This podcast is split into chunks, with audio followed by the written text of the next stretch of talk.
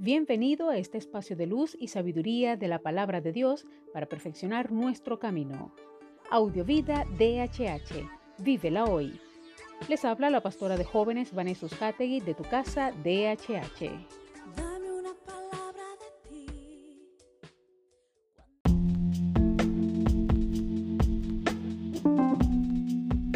El mensaje de hoy se titula Perdón sin límites. Salmo 103.12 dice, Como está lejos el este del oeste, Él aleja nuestras faltas de nosotros. En el tiempo del salmista era imposible expresar de una manera más potente el perdón de Dios hacia el ser humano. La idea gráfica es que nosotros llevamos nuestros pecados al Padre por medio de la confesión y ¿qué hace con ellos? Los toma y los arroja lo más lejos posible de nosotros y para que podamos entenderlo usa el antagonismo del este versus el oeste. Juega con una figura mental geográfica para expresarnos que nuestros pecados han sido total y absolutamente olvidados por Dios, que nuestro expediente después de cada confesión está total y absolutamente limpio, que es imposible encontrar nuevamente ese o esos pecados confesados porque han sido lanzados al espacio infinito para usar una metáfora más de nuestros días. Si eso es verdad, ¿por qué siento todavía culpa? Pues porque culpa y perdón son dos cosas diferentes, porque hay una culpa que viene del Padre y es saludable y otra que viene de Satanás y es enfermiza y disfuncional.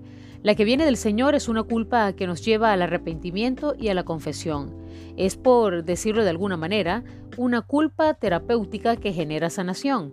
Una vez confesado el pecado es olvidado por Dios, tiene un serio problema de amnesia.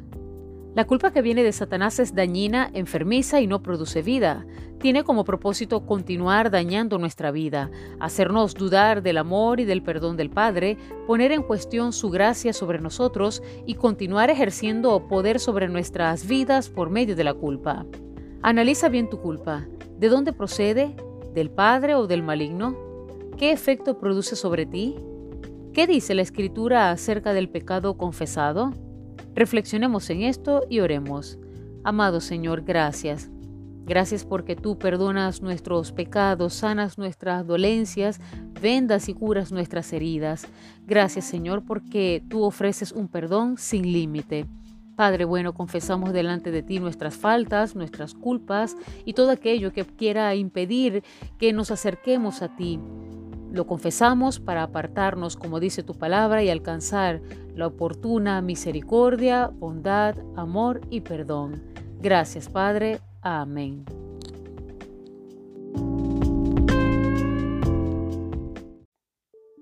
Comparte esta palabra y sea un canal de bendición en las manos de Dios para muchos. Recuerda, lo visible es momentáneo, lo que no se ve es eterno.